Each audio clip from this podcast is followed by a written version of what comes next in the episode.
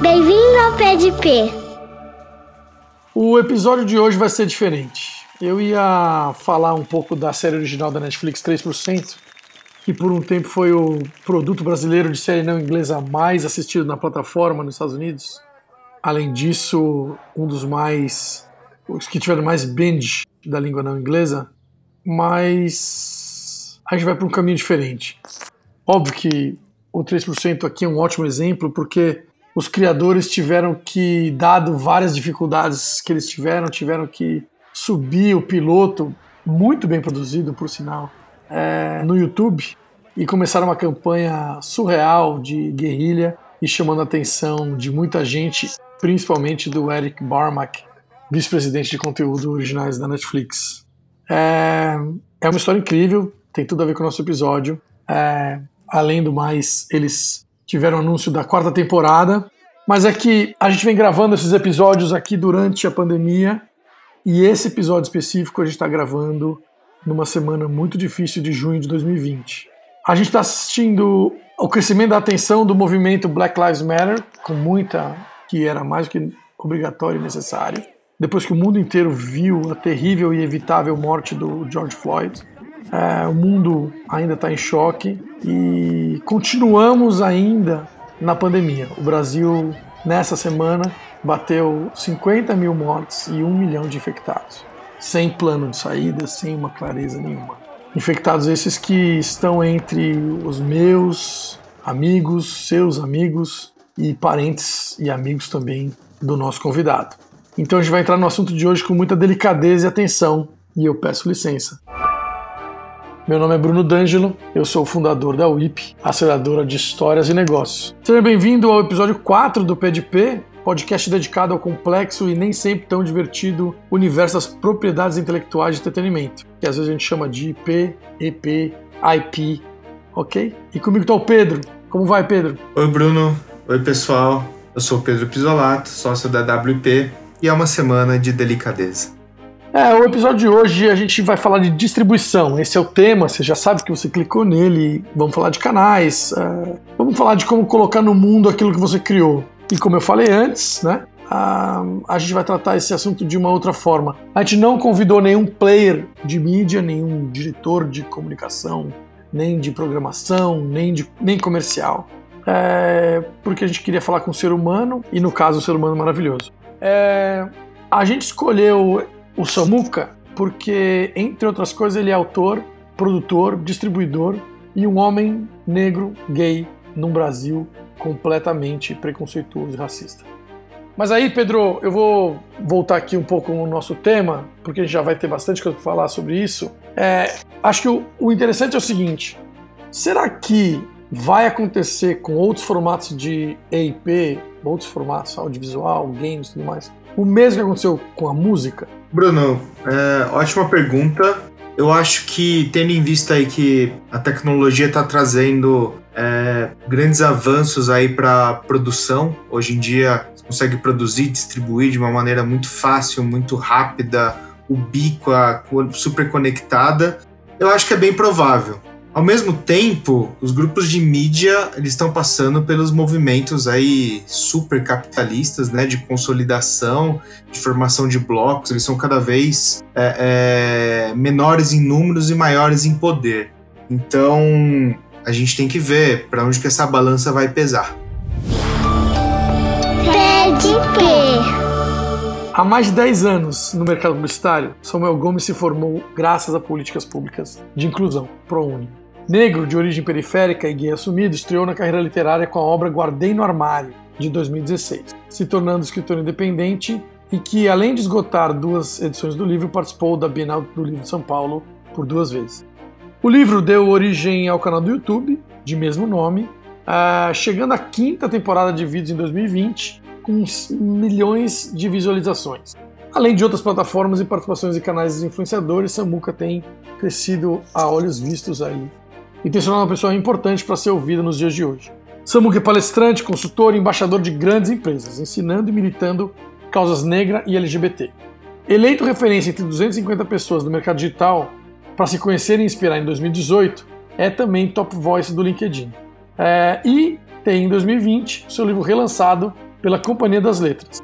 Além disso tudo, se mantém uma das pessoas mais lindas que eu já conheci. Eu entrevistei o Samuca remotamente, com ele na sua casa nova, onde ainda precisa ficar em alto confinamento, assim como a gente. Então vamos à entrevista. Olá Samuel, como vai? Seja bem-vindo ao podcast Pé de P. E aí, Bruno, tudo bom? Estou é, muito feliz pelo convite e vamos aí, né? Tô, tô ansioso aí para essa conversa. Eu acho que a gente tem muito para trocar hoje. Legal. Então vamos lá. Eu acho que o mais legal é começar. A gente tem feito esse padrão com todo mundo, porque cada jornada é única nessa, nesse universo. É, então eu queria ouvir um pouco do que você faz, essa pessoa maravilhosa que você é criativa aí e que atinge tanta gente, e como você começou. Bom, Bruno, é, eu sou Samuel Gomes, né, como você já apresentou. Eu, comecei, eu, eu nasci na Americanópolis, um bairro periférico de São Paulo. É, fiquei lá até os 20, 22 anos. É, morei em casa de madeira, morei em casa de favor.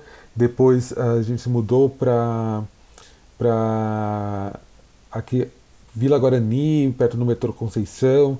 E no, no, no, decorrer de toda essa trajetória aí, de tudo que a gente acabou vivendo, eu tive alguns enfrentamentos. O primeiro, que foi identificar que eu era diferente de, dos outros meninos é, por ser um menino gay, né, uma criança viada, como falam por aí.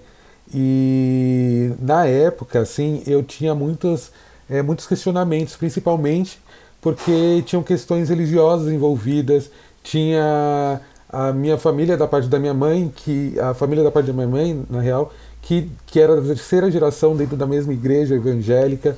Então eles falavam muito sobre essa questão de não aceitar o diferente, não aceitar o homossexual, mas também tinha uma outra carga em cima de mim, que era o fato de eu ser uma criança preta, né, de pele retinta, periférico, que na, na, no senso comum e também nas, nas estatísticas também, né, a gente encontra uma maior incidência de é, mortes é, de, desse perfil. Então, é, eu cresci cheio de medos, né? Medo, medo de existir sendo um homem, uma criança preta, e medo de existir sendo um homem gay.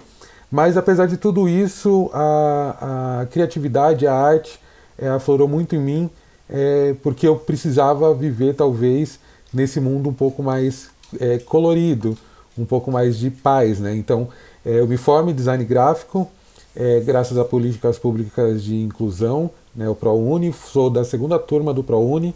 Eu lembro que na época que eu, é, que eu entrei na faculdade, ah, tinha muito preconceito com quem era ProUni, então quem era ProUni ficava junto. Então tinha o meu grupinho ali, as outras pessoas não queriam nem fazer trabalho com a gente. É, eu fui uma das primeiras pessoas a entrar num estágio.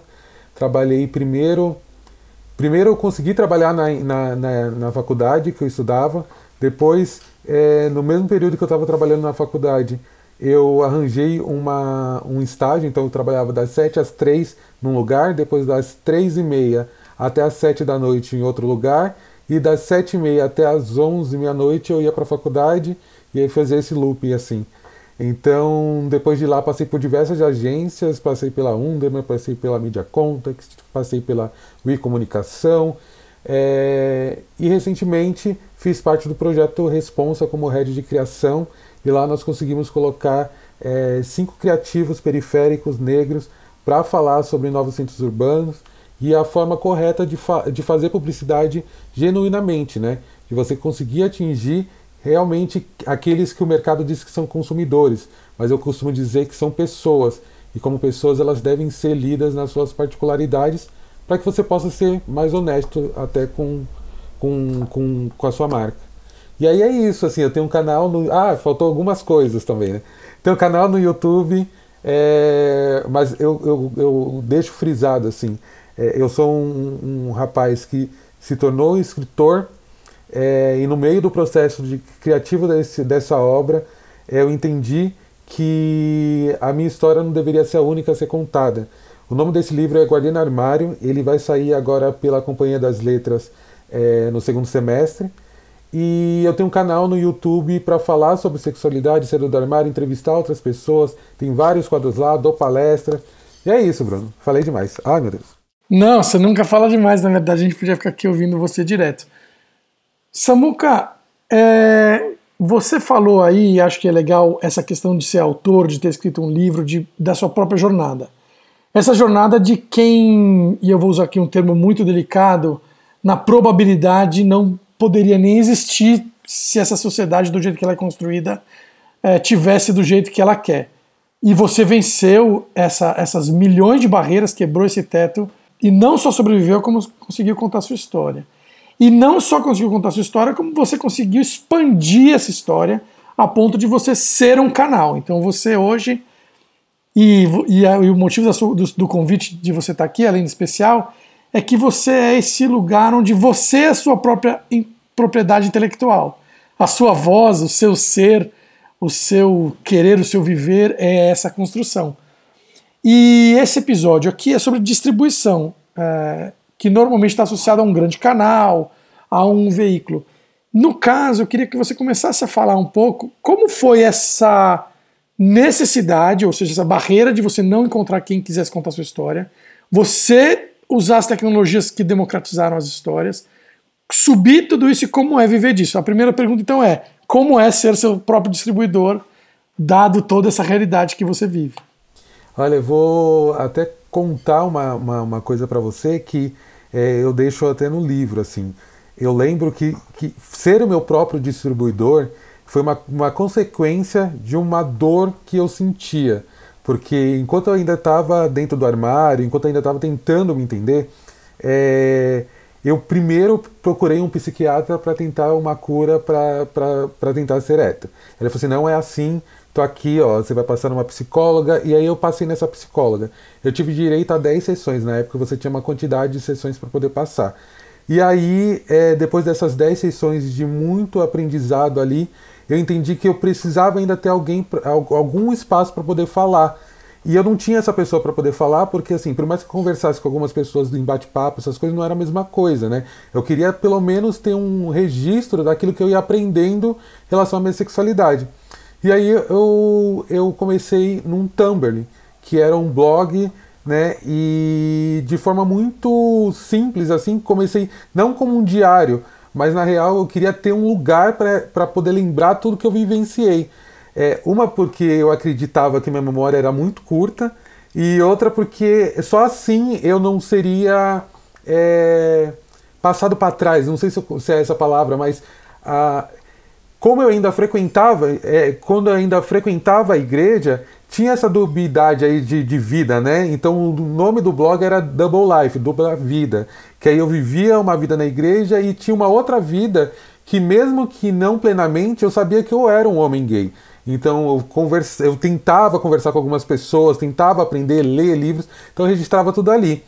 Então, minha, minha, minha primeira forma de distribuição dessa minha voz, da minha fala, da, da história, veio através da escrita, através desse blog e de, pesquisa, né? Porque é, não era como é hoje, né? É fácil encontrar vários materiais LGBTs, de negritude e de é, religião, né? Entendendo como é que ela funciona, a estrutura dela.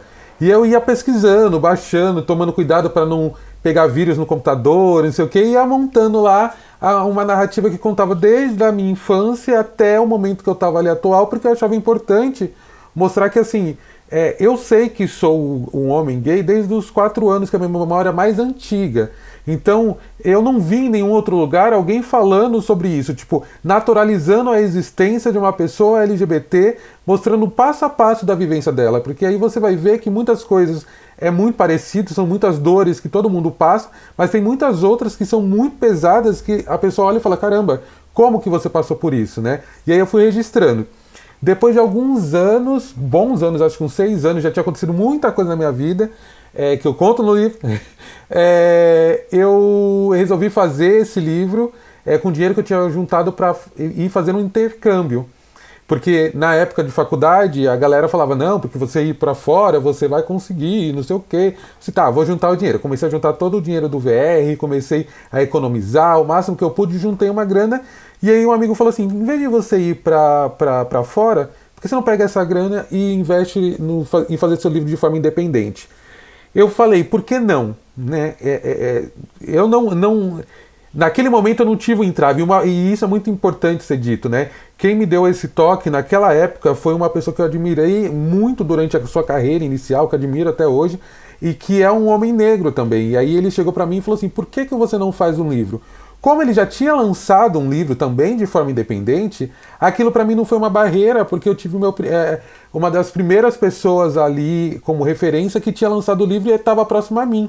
Nesse, nesse processo de construção do livro, eu conheci outros autores e autoras negras e, e LGBTs que só foram me, me inspirando cada vez mais. Né? E aí, escrevendo esse livro, é, eu fui entender que, pelo menos naquele momento, eu consegui escrever um livro né? Mas demorou muito tempo para eu me entender como escritor, para você ver também, né? Demorou acho que uns seis anos. É... E é um processo. Para você sair do armário como escritor, Sim, né? Sim, sair do armário como escritor. E, e, é sair do armário constantemente diversos, em diversos outros setores que a gente acaba. É, e, e, posições que a gente acaba ocupando, sem entender que está nesse lugar, né? E aí eu, eu tive uma, uma época, uma crise de entender qual que era a minha função. Eu falei assim: bom, eu sou um comunicador. Né? Eu me comunico através da arte, através da escrita, através da animação, e as minhas entregas estão nos, nos meios de, de comunicação que, que, que foram me dados acesso. Imagina que é, boa parte da população é, negra só entrou no YouTube é, praticamente seis anos depois do primeiro youtuber branco ter feito o seu vídeo, seu primeiro vídeo. Durante muito tempo no YouTube nós só tivemos criadores de conteúdo brancos e com um milhão. Agora a gente está vendo alguns é, influenciadores, youtubers, é, é, blogueiros negros ganhando um pouquinho só mais de espaço, ainda é muito pouco e ainda não se rentabiliza, porque a sociedade já está, já está, já está, já sabe, já está claro na mente dela, né? Se nós não nos vermos nos lugares, nós não vamos consumir se nós não olharmos alguém que se parece com a gente ali, a gente não vai acreditar, porque não dá mais para acreditar nesse modelo eurocentrista, americanizado, de família margarina e não sei o que, e aí não é por esse caminho. Então, é, eu tive alguma, alguns canais de distribuições aí, que foi é, o blog, depois foi o livro, canal, tem uma música no Spotify, é palestra e consultoria. Aí são meus meios aí. Rapidinho, qual que é o nome da música que está no Spotify para quem estiver aqui no Spotify ouvindo ouvindo pelo Spotify poder achar qual que é o nome da música? Ah, tá. Ó, é, tá em todas as plataformas também o podcast? Porque tá em todas as plataformas as músicas também. Então pronto, só fala o nome da música. Então, A Doença. Procura lá. A Doença de Samuel é, com a... Isso, é com um amigo meu, Felipe, o PH ele é, ajudou junto comigo a compor e ele que faz a voz, só faço uma segunda voz ali, mas foi inspirada no livro Guardiã Armário, na segunda edição do livro. Maravilha. Eu tô achando muito bonito porque você falou uma coisa que combina com o que o Marcelo Dessalete, que fez a entrevista no nosso primeiro episódio, falou: você que é autor tem que publicar. É publicando, é fazendo, é botando para fora que você bota a voz. E principalmente nesse lugar que tem poucas vozes como a sua e que tem que ser ouvidas. A gente vai ouvir agora a entrevista que a gente fez é, com o MM Isidoro, que a gente pergunta na experiência dele, que tem feito muito trabalho com podcast na Ampere, de quais são os lugares que dá para se lançar um, um IP e a gente já volta rapidinho. Nosso especialista é o MM Isidoro, que já foi considerado uma das pessoas mais criativas do mundo pela Edweek. Já fez de tudo um pouco, filmes de terror, viral de internet, livro, peça de teatro. Entre outras coisas, é estrategista de narrativas da Ampere, onde criou vários podcasts, entre eles o podcast da série Watchmen da HBO e o maravilhoso Amar Elo Prisma, com Emicida, que, como diria o próprio MM Isidoro, mais do que um podcast, é um áudio documentário para nos guiar em caminhos mais calmos. A pergunta que a gente fez para ele foi: em quais canais pode um EIP nascer? Vamos lá. Hoje, basicamente qualquer coisa pode ser uma propriedade intelectual, né? Jogos de tabuleiros a mascote de marcas, tudo pode e deve virar conteúdo em algum momento. Por isso, tem de se pensar bem como e onde se deve se lançar seu IP para ter o máximo de impacto com o mínimo de recursos possíveis, para você não gastar todas as suas fichas num lugar só.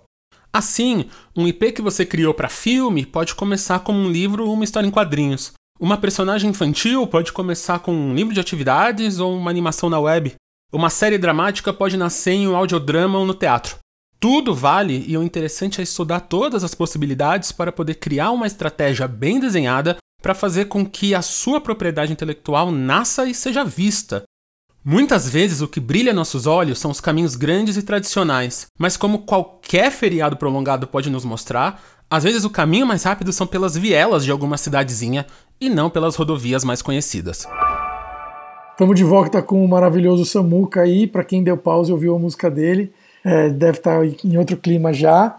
E a gente ouviu um pouco o MM Isidoro falar do, dos lançamentos de EIP, e você estava falando um pouco disso também, dos muitos canais que você lançou, das dificuldades. E aí você, como distribuidor de si mesmo, você como essa esse grupo de mídia de um homem só, não só um homem só, porque tem muita gente com você, mas me conta um pouco como você monetiza e como está sendo isso nessa realidade é, que você está vivendo. Então, como é isso?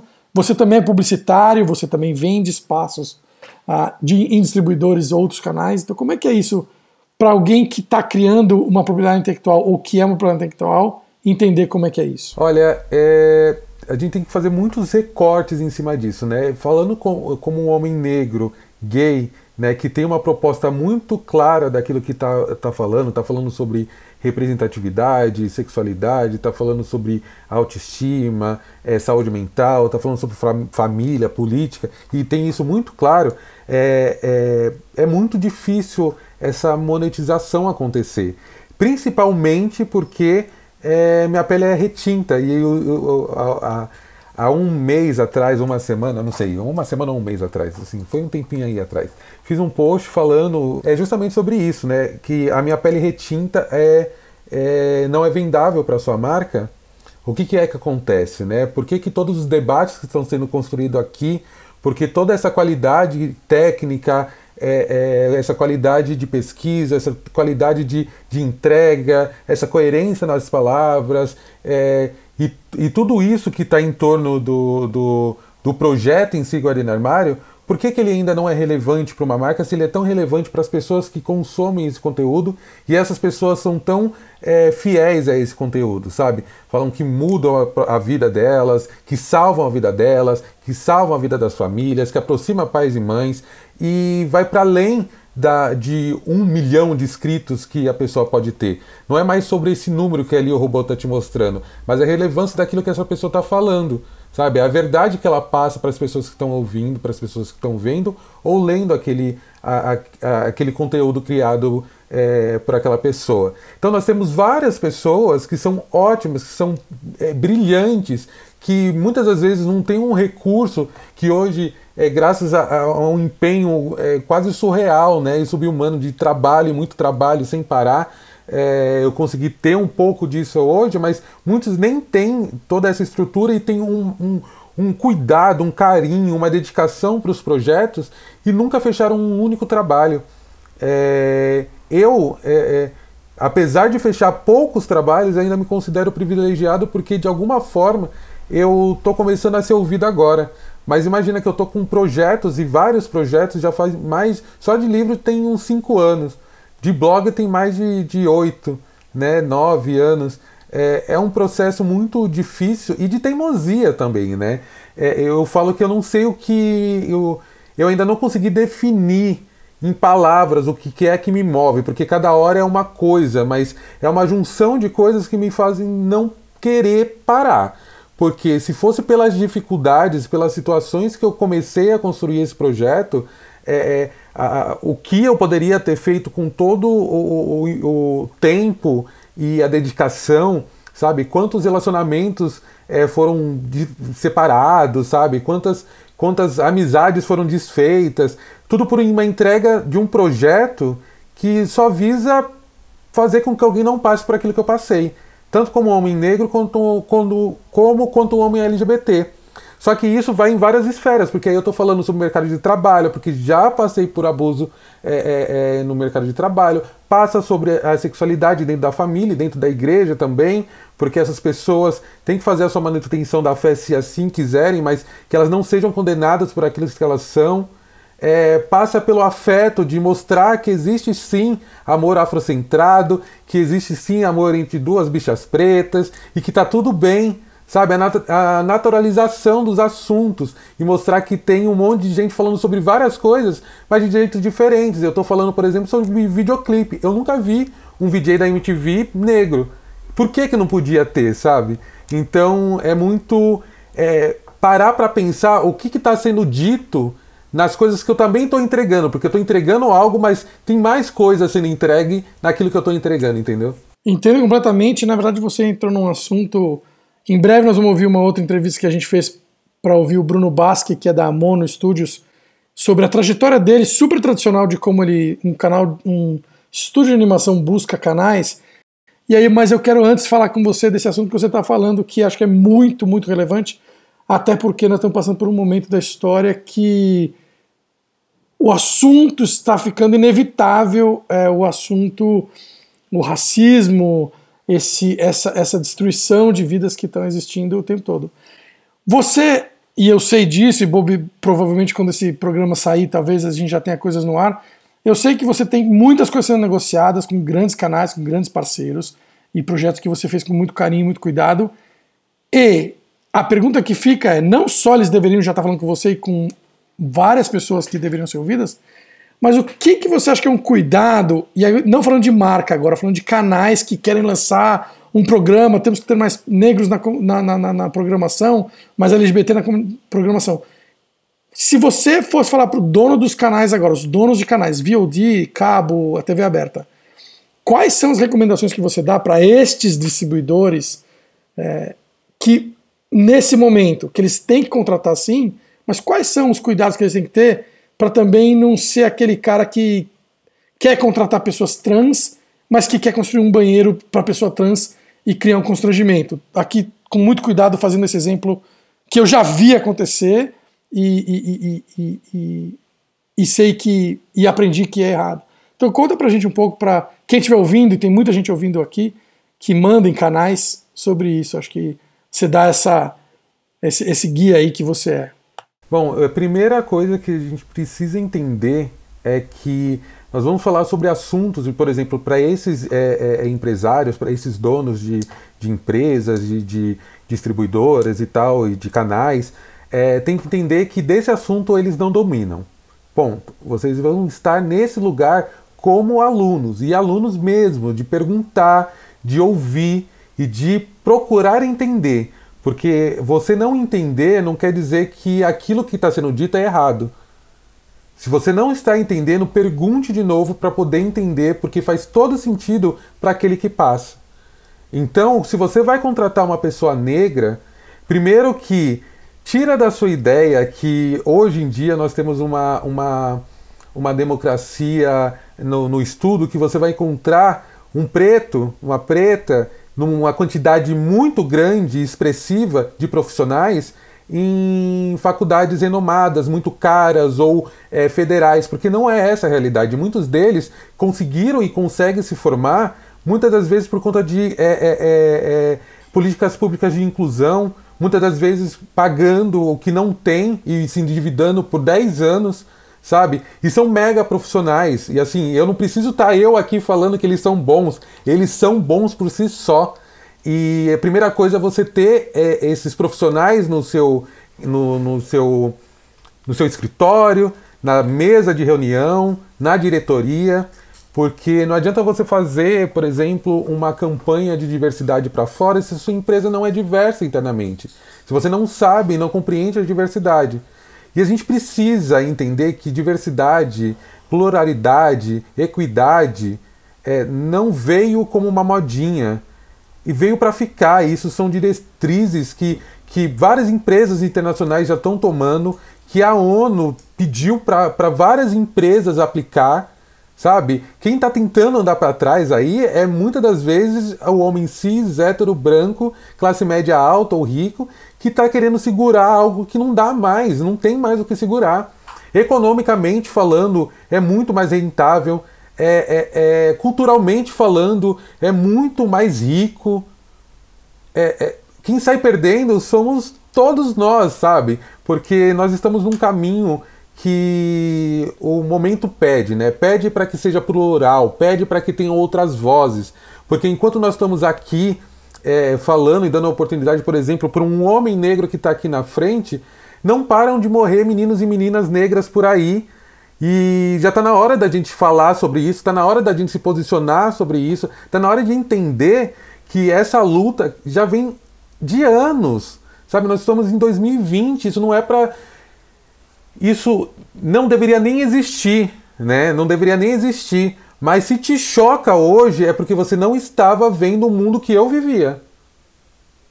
Porque a gente já está chamando para o front há muito tempo, né? Tem muitos criadores de conteúdo, tem muita gente bacana fazendo um trabalho incrível, podcast, fazendo roteiro, fazendo arte em teatro, cinema, música e tudo levantando esses temas de forma poética. De, de, a, gente a gente sabe que o Brasil é um país muito rico em cultura e muita dessa riqueza também está no povo preto, povo LGBT, sabe, nas minorias desse país que não tem espaço.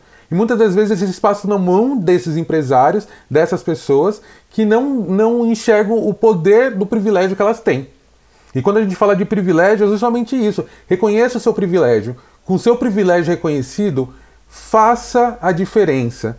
Porque você não vai estar sendo é, o salvador da pátria, não é sobre isso. Mas é sobre você querer viver num país que realmente funcione. É você querer viver num lugar que realmente dê oportunidades iguais para todo mundo. Porque isso vai ser bom para você, vai ser bom para o seu vizinho, vai ser bom para todo mundo. E isso não é uma utopia, isso é uma realidade, dá para ser. É só a gente começar a se mexer. Olha só agora no começo da quarentena, quantas empresas é, fizeram doações. Imagine se isso fosse uma rotina no Brasil. O quanto que isso reduziria é, é, desigualdades, até de saneamento básico, tá? Até de, de, de, de, preocupações de tipo, eu não tenho água. Muita gente começou a, a receber água potável por conta dessas doações. Muita gente é, é, é, teve mais alimentação nessa época do que na época que o pai e a mãe estavam conseguindo ir, ir trabalhar.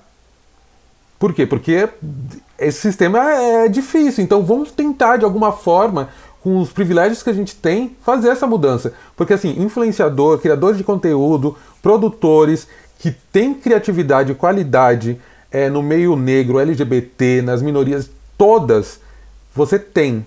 Só basta você querer enxergar. Porque aí você querer enxergar e colocar é você abrir a mão e, e, e, saber que você vai errar muitas das vezes e você vai escutar alguém falando, você está errando.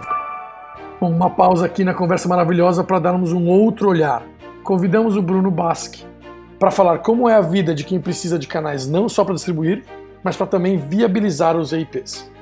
Diretor da Mono Animation, o Bruno atua há mais de 16 anos na animação criando histórias e moldando narrativas audiovisuais. Dirigiu e produziu filmes para diversas marcas na publicidade e também, fora dela, o curta Buba.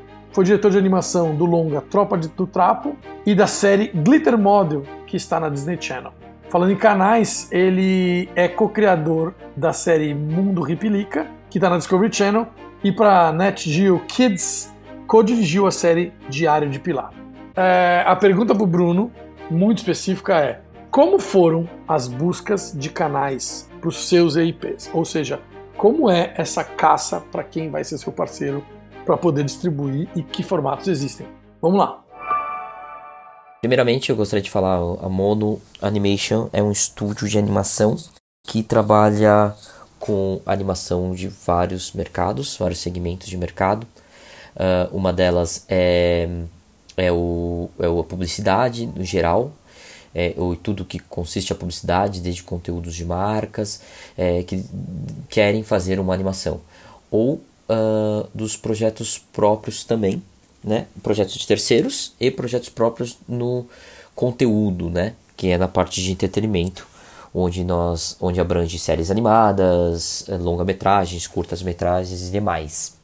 Nisso a gente acaba tendo, por ter esses conteúdos, acaba não tendo mais relação com alguns canais, ou um canal ficou sabendo da nossa série é, em outro canal, enfim, e, e isso nos deu abertura para conversar mais abertamente sobre as necessidades e, e, e, conversar sobre os nossos conteúdos que nós temos desenvolvendo a, a, em paralelo.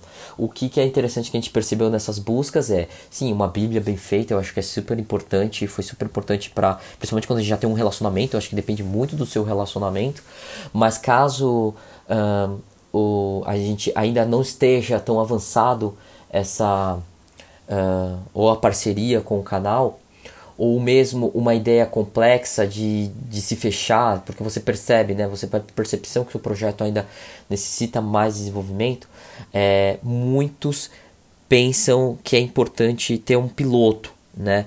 Então, um piloto para uma série, diria de 26 episódios, existem formatos já padrões de 26, né, de, de 11 minutos, ou 26 de 7, ou até 52, que na verdade uma temporada inteira seria de 52. É, eles, eles gostam de ver como, uh, como um formato de um piloto, né? Muitas vezes não consegue, é claro que o financiamento no começo é difícil, às vezes a gente faz um promo, um trailer, mas claro que o ideal seria um, um piloto completo. Mais recentemente a gente teve uma série lançada que é o Diário de Pilar. Esse foi já com uma configuração mais de um lançamento do canal NetGeo Kids e foi também complementando com o time que é a Flávia Lins Silva, né? A criadora do Detetives do Prédio Azul. E ela agora navegando na parte de animação e a gente pôde somar, fazer esse time forte e se trata de uma coprodução. Isso também é uma composição interessante. Nesse, no caso, foi dinheiro do próprio canal, né, que resolveu é, investir nessa coprodução, né, então uma coprodução com o canal e os produtores que seriam com a Flávia Lins, né, que é a criadora roteirista, conosco como entramos como a produtora, né, e fazendo toda a parte de animação. Projetos quando a gente está em desenvolvimento também é interessante como é, as saídas que a gente está tentando buscar, né? É, por exemplo, é um projeto que tem muita força no musical, então por que não fazer clipes musicais que possam ser separados do seu do, do, do, do conteúdo que é maior, que é um conteúdo de 7 minutos, por exemplo, para ter um episódio, né, você precisa de 7 minutos muitas vezes, e às vezes você com, um clipe musical você já consegue representar a, o tom da série. Quando a série é musical, né, tem uma um forte tonalidade musical, pelo menos é isso que está acontecendo com a gente, e você consegue fazer aquele peixinho no mar, que é tentar atacar pro YouTube, mas também Uh, existem outras possibilidades de apps para ser como Play Kids, né? Ou outros apps aí agora que estão se formando que funciona como um, um canal digital. Enfim, algumas maneiras diferentes é, de se fazer, ou a, algumas vezes a gente tentou também streaming, né? Alguns canais que ou já querem conteúdo pronto, que a gente já sabe que é mais fácil, mais acessível é, entrar, é, como a Amazon Prime, mas no, no sentido de, de você ganhar também por, uh, por, por quase que uma monetização, né? Ou também Uh, alguns que vêm como originals, que aí vem, aceita sua ideia de desenvolvimento, mas também você vende IP para eles desenvolverem ela toda, né? Claro que muitas vezes é interessante para nós como produtora de animação garantir que a gente possa produzir, certo? essa parte da produção que é o nosso coração da nossa empresa. Muito legal é, essa busca pelo canal para distribuir né, a sua obra eu acho que é um dos pontos mais estressantes e definitivos aí da, da carreira de um criador, né? Eu queria trazer aqui para compartilhar com vocês a história uh, do The Martian, o, aqui no Brasil conhecido como Perdido em Marte, né? O, o autor, Andy Weir, ele é um nerd, cientista da computação, viciado em ficção científica. E enquanto ele trabalhava como engenheiro de software, ele ficava escrevendo contos de ficção científica no seu blog, o GalactNet, e fazia divulgação no seu perfil no Twitter. Então, é um cara que se divertia escrevendo e colocava no Twitter: Galera, lancei mais um capítulo, mais um episódio e tal. Uh, ele tinha um diferencial por ser engenheiro, ele fazia exercício de cálculo muito preciso para fundamentar as suas criações é, na ficção científica. E mesmo sendo um ator amador fazendo isso no seu tempo livre, ele atraiu muitos fãs ali na, na plataforma é, do, do blog, né? E em 2011 ele compilou a história sobre o Mike Watney o Mark Watney, um astronauta que é abandonado em Marte e precisa conseguir, além de sobreviver, é, é, encontrar um meio de conversar com a Terra para organizar seu resgate. É, esse, esse compilado ele lançou na Amazon com um e-book chamado The Martian, aqui no Brasil, Perdido em Marte. O sucesso do e-book na Amazon, uma, um lançamento é, é, individual, né, um auto lançamento, ele atraiu a atenção de Hollywood. Bom, resumo da história: o filme The Martian é, teve um investimento de 108 milhões de dólares e retornou uma receita de 630 milhões de dólares. Então, uh, eu acho que os caminhos, o esforço aí para colocar uma boa história, uma coisa bem criada, bem pensada no ar, é, vale a pena você tentar vários caminhos até você conseguir atingir o mainstream. Vamos ver o que, que o Samuka tem aí para é, é, trazer mais sobre esse assunto. Acho que essa é a parte mais importante. Eu acho que é, é o que você falou, assim, e acho que essa é a coisa mais legal de para tudo na vida, mas nesse assunto principalmente Ainda mais sendo, né, a gente tendo falando desse assunto que é não sabe pergunta. É, eu acho que você falou aqui um pouco de profissionais. É, como é que você está vendo? A gente perguntou isso também. É, a gente vai tratar esse assunto com outros entrevistados também, que é inevitável, até como documento histórico desse podcast que está no momento do tempo, que além da, das manifestações antirracistas, também estamos vivendo essa pandemia dado aí o som que tem no fundo da minha casa de crianças, de cachorro na sua, na sua casa e outros sons que a gente está pegando. Mas é, como é que tem sido o impacto, é, tanto positivo quanto negativo, para o pessoal que está produzindo conteúdo na periferia ou onde for, fora dos canais é, tradicionais? Como é que tem sido o impacto, tanto de audiência quanto de, de falta de trabalho ou o que for? Como é que está sendo isso, assim, brevemente? O que, que você acha? Eu acho que nós estamos passando por uma crise muito grande na, na, no alcance da produção de conteúdo, principalmente no YouTube. Uh, todos os meus colegas de trabalho, meus amigos de trabalho no YouTube têm produzido muito durante a quarentena, até porque eles entendem que muitas das pessoas que o seguem não têm outra diversão, não têm outro entretenimento a não ser ver o conteúdo desses, desses profissionais. E a gente percebe que talvez até por maldade é, o algoritmo do YouTube é, tem forçado é, muitos a produzirem cada vez mais e terem uma audiência cada vez menor, sabe? Não só acontece comigo, acontece com vários outros criadores de conteúdo, principalmente aqueles que não são tão grandes, principalmente aqueles que não dão 2 milhões de acesso para o YouTube, porque é, nesse momento a gente está falando sobre monetização. Então, quando você tem lá uma Marília Mendonça com 10 milhões de pessoas assistindo, o YouTube vai querer que mais milhões de pessoas assistam e vai lá e consuma da marca. Então, aquelas outras pessoas que já eram pequenas ficam menores ainda. Então eu tô percebendo uma mudança muito grande. Eu nunca tinha olhado pro meu IGTV. olha só que bizarro. Eu postava uma coisinha ou outra no IGTV, mas como eu não consumia o IGTV, eu achava que ele não tinha audiência.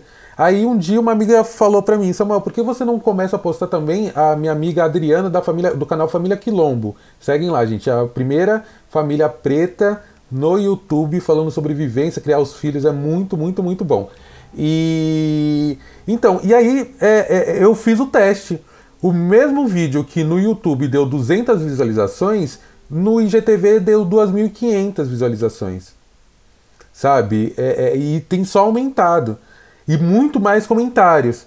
E só que o IGTV não rentabiliza, o YouTube rentabiliza. Só que a, a, a, é, o dinheiro que eu sei lá, eu trabalhei 3, 4 anos seguidos sem tirar nada do YouTube, só postando. Então tinha muitos vídeos já postados.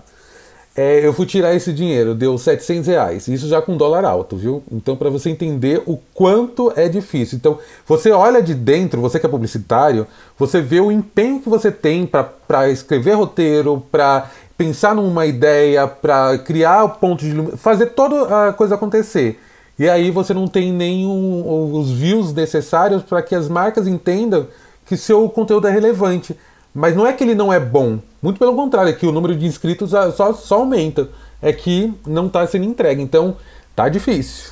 Você acha então que deveria existir uma outra mensuração de sucesso além de audiência? Porque a audiência é o que a gente tradicionalmente fala de mídia, é o que mantém os distribuidores vivos, os canais e todo mundo. Você acredita em outra métrica para que a gente possa falar com quem mantém criadores como você vivo e pagos para produzir ainda melhores conteúdos? Eu acredito que é muito simples, assim, é um trabalho de pesquisa de tentar entender qual que, qual que é a voz né, daquela comunidade. Não a voz como uma pessoa, mas sobre o que, que aquela comunidade está falando naquele momento.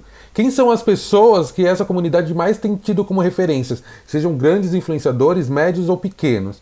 E fazer um plano de negócio que você sempre atenda essa galera ao ponto que eles consigam produzir seus conteúdos na qualidade que ele precisa ser produzido para a quantidade de, de, de público que ele tem, sem que ele pare de produzir. A gente já perdeu muitos criadores de conteúdos negros porque eles tiveram que se dividir, assim como eu me me divido até hoje, em dois empregos para poder manter.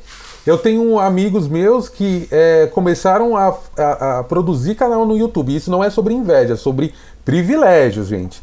Ele começou a produzir o canal no YouTube um pouco depois de mim. O canal dele também é sobre questões LGBT.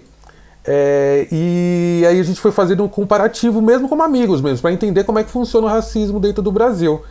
Ele no primeiro ano, ainda quando não tinha nem 10 mil inscritos, fechou um job para o Itaú eu tô há seis anos com o meu canal no YouTube.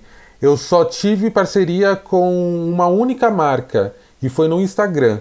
Todas as outras foram muito pontuais, assim. Essa única marca que eu digo foi um contrato anual. Eu nunca tive um contrato de criação de conteúdo pago para poder fazer um conteúdo é, realmente com os recursos que eu posso produzir, sabe? Isso acontece com muita gente. Muita gente acaba desistindo é, por não conseguir. Eu tenho um amigo, o Ale Santos, aqui. Ele é um escritor muito, muito bom, um filósofo. Ele é maravilhoso. Ele é LinkedIn Top Voice também. A gente estava falando sobre é, exposição e rentabilidade. Quem olha pra gente acredita que a gente está bem. Tamo não, gente. Tamo não. Tamo não. É, teve algumas pessoas que eu conheço que tiveram que. Isso não, não, não, não é sobre a lei, não é sobre mim, é sobre várias outras pessoas que eu conheço que tiveram que pedir auxílio é, emergencial, isso não é um problema, mas você imagina que as marcas estão procurando criadores de conteúdos que, que tenham relevância, que sejam sérios, comprometidos e responsáveis. Nós sabemos que eles existem. Elas também sabem, mas continuam insistindo no erro. E é interessante ouvir e duro ouvir porque não é que você não tem acesso. Você é um publicitário, você tem muitos seguidores, você está no mercado, você conhece dono de agência, você conhece marcas, uh, e se você está tendo dificuldades como distribuidor uh, de conteúdo, até por ser esse nicho de assunto, é grave. E, e, e, acho que comprova um pouco aquele primeiro post que você falou lá atrás, que é, tá bom, legal, bonito o seu, seu, sua hashtag Black Lives Matters, mas cadê sua diretoria, cadê o seu investimento? Olhando um pouco agora, talvez pela lente do futuro e caminhando aqui para o fim da nossa conversa, que na verdade deveria eu deveria abrir um capítulo só sobre você e sobre tudo mais, como a gente deveria fazer as coisas certas. Faremos isso em breve. É, nesse lugar de distribuidor técnico mesmo, assim, você como esse esse esse distribuidor múltiplo que tem vários canais diferentes para onde nós iremos? Então, assim, não só na questão de inclusão, que é inevitável, mas vai ser dolorido, mas também na questão de tecnologia e de vozes, assim. E para quem produz propriedade intelectual de entretenimento, poder contar suas histórias. Para onde a gente, você acha que vai, que a gente vai? Você que tem uma visão tão ampla desse mercado. Bom, primeiro é entender qual mercado que nós estamos falando, né? Porque quando a gente fala do mercado no modo geral, a gente acaba compreendendo que a, sei lá, 100% da sociedade brasileira tem acesso a essa tecnologia que hoje a gente está utilizando para poder conversar. E eu tenho plena certeza que muitas pessoas que precisam ter talvez uma inspiração negra LGBT não está ouvindo esse podcast porque não tem acesso a um celular, a um computador ou mesmo à internet. Meu amigo estava falando aqui, ele é um jornalista, é, ele é muito incrível, assim, ele já é, faz gestão de, de, de, de, de uma equipe já mega desvalorizada no trabalho dele, já entrou em depressão por conta disso e é uma bicha preta. E aí ele falou assim para mim: Samuel, agora a empresa falou que vai adotar o home office para sempre. Eu tô ferrado. Eu falei assim, mas por que, amigo? Você vai trabalhar de casa? Ele falou assim, pois é, só que aqui, na quebrada aqui no Jabaquara, a internet não chega bom. E aí a gente descobriu que as, as licitações para pontos de internet na cidade de São Paulo é, parou já faz 10 anos, então ninguém mais coloca mais novos pontos. Então, quanto mais distante você está do centro, pior é a sua internet. Então, vai, vai acontecer talvez uma demissão em massa das pessoas que moram mais, lo mais longe do centro, sabe? As pessoas vão voltar a vir para o centro por conta também da internet sabe? É, é, a gente entende, por exemplo, que esse negócio de ensino à distância só funcionaria se por acaso alguma empresa se juntasse aí e fizesse um, um conglomerado aí de distribuir tablets com sinal de internet de graça para todos os estudantes do Brasil. Sabe? E aí você ia ter muito mais consumo, muito mais é, é gente estudando. Só que a gente tem um outro problema que a gente está passando por esse processo de entender como que a gente vai lidar com a fake news. Porque também o futuro que eu imagino é um futuro que ele vai ser mais digital, mas ele vai passar por um momento de se nós não tivermos esse esse apoio das marcas, dos anunciantes para fazer com que nossa mensagem chegue longe, a fake news domina, porque tem empresas patrocinando para que esse conteúdo não chegue, mas para que outros conteúdos é, duvidosos chegue. Então a gente tem que fazer o contraponto aí, porque senão a gente vai perder. E aí eu imagino que é, nós vamos para um caminho mais de, de é, mobile mesmo, né? Eu acho que o primeiro acesso e o maior acesso das pessoas tem sido pelo mobile, apesar de que agora na quarentena a gente está usando cada vez mais a TV e voltando a assistir TV, mas a partir do momento que a gente tiver essa democratização do acesso à informação, com acesso à internet de qualidade para todo mundo nas diversas áreas e que isso pare de ser um discurso político e vire de fato uma realidade no Brasil, vai ser muito complicado, porque é, a gente acaba deixando de ouvir muitas vozes que, por exemplo, iguais a minha, que antes de eu ter acesso à internet não seria ouvido e muitos dos meus também não seriam. E mesmo nós sendo ouvido hoje, a realidade de muitos dos nossos ainda continua igual ou pior. Porque é como eu sempre falo com a preta ilustra, a Vanessa Ferreira. É, ser o preto único não ajuda ninguém, sabe? Não é para ser sobre isso, sabe? Não faz sentido se for. Se eu olhar para trás e não conseguir ter levado muita gente junto comigo, é, é, puxado, trazido muita gente junto comigo, é, não vai ter valido a pena de nada, porque ainda continuarei sendo a estatística, ainda continuarei é, sendo, servindo de exemplo para racista. Então a gente tem que fazer uma mudança real. Nossa, é... estamos aqui exatamente conversando sobre isso para que isso comece a acontecer, que como, como você muito falou, a, a normatização do seu rosto, que é lindo e que, e que tem tanto para falar e para ensinar pessoas com realidades diferentes da sua e iguais à sua, para poderem sair daquele medo que você falou que na sua infância. É, Samuca, obrigado. A gente falou muito mais do que distribuição aqui. Você fez um serviço aqui além do que a gente esperava. Também dá uma luz. Eu morrendo de medo de participar. é. E deu uma luz, eu acho, também nessa questão de distribuição, como é delicado. E como os canais tradicionais também, que todo mundo já sabe como funciona também, precisam também olhar e acordar, porque a distribuição pode acontecer sem eles. Obrigado mais uma vez por participar. Parabéns por tudo que você tem feito. Tenho certeza que todo mundo vai te ver cada vez mais. E eu tenho mais certeza ainda que você, cada centímetro do seu, do seu caminho, da sua conquista, você vai estar trazendo muita gente junto. E isso é muito bom de saber que existe. Obrigado, Samuca. Obrigado, Bruno. Obrigado a todo mundo que ouviu e me sigam lá nas redes, viu? Valeu. Um abraço. Muito amor e muita informação importante nesse papo com o Samuca. Pedro, eu acho que a gente ganha muito mais quando a gente ouve e quando a gente entende que a gente não está falando de máquinas e números e sistemas, e está falando de pessoas. A gente tem ouvido over and over nesse, nesse nosso podcast sobre a verdade, sobre autenticidade. A gente acabou de ter uma pérola aqui. Você consegue, por favor, que eu já estou com muita emoção aqui, concluir alguma coisa aí na nossa, no nosso episódio de distribuição com essa participação especial do Samuca nessa semana tão importante na nossa história? Caramba, Bruno. É, tô arrepiado aqui, cara. Tipo, escutar esse relato todo é, é um, uma corda muito grande, é uma chacoalhada, né? E a gente fica flor da pele. E aí, bom, é, eu acho que eu consigo tirar algumas conclusões aqui é, de que, bom, hoje em dia a gente tem uma profusão de canais de distribuição, junto aí com um cenário de queda de custo de produção, né?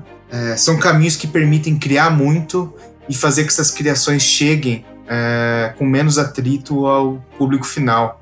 É, tem uma conversa aí de que a gente está vivendo a era do long tail, ou seja, um conteúdo de nicho chegando para públicos nichados e, e, dando espaço aí para várias vozes que são minorizadas e que não ocupam lugar ao sol na, no mainstream. É, isso facilita também é, que outras vozes apareçam. E aí, Bruno, não são outras vozes, cara, porque elas são minorias. Na verdade, em número elas são ma maiorias. Mas é um. Porque são vozes caladas. São vozes que foram roubadas do seu espaço. Vozes oprimidas por um sistema extremamente problemático em que a gente está inserido. E.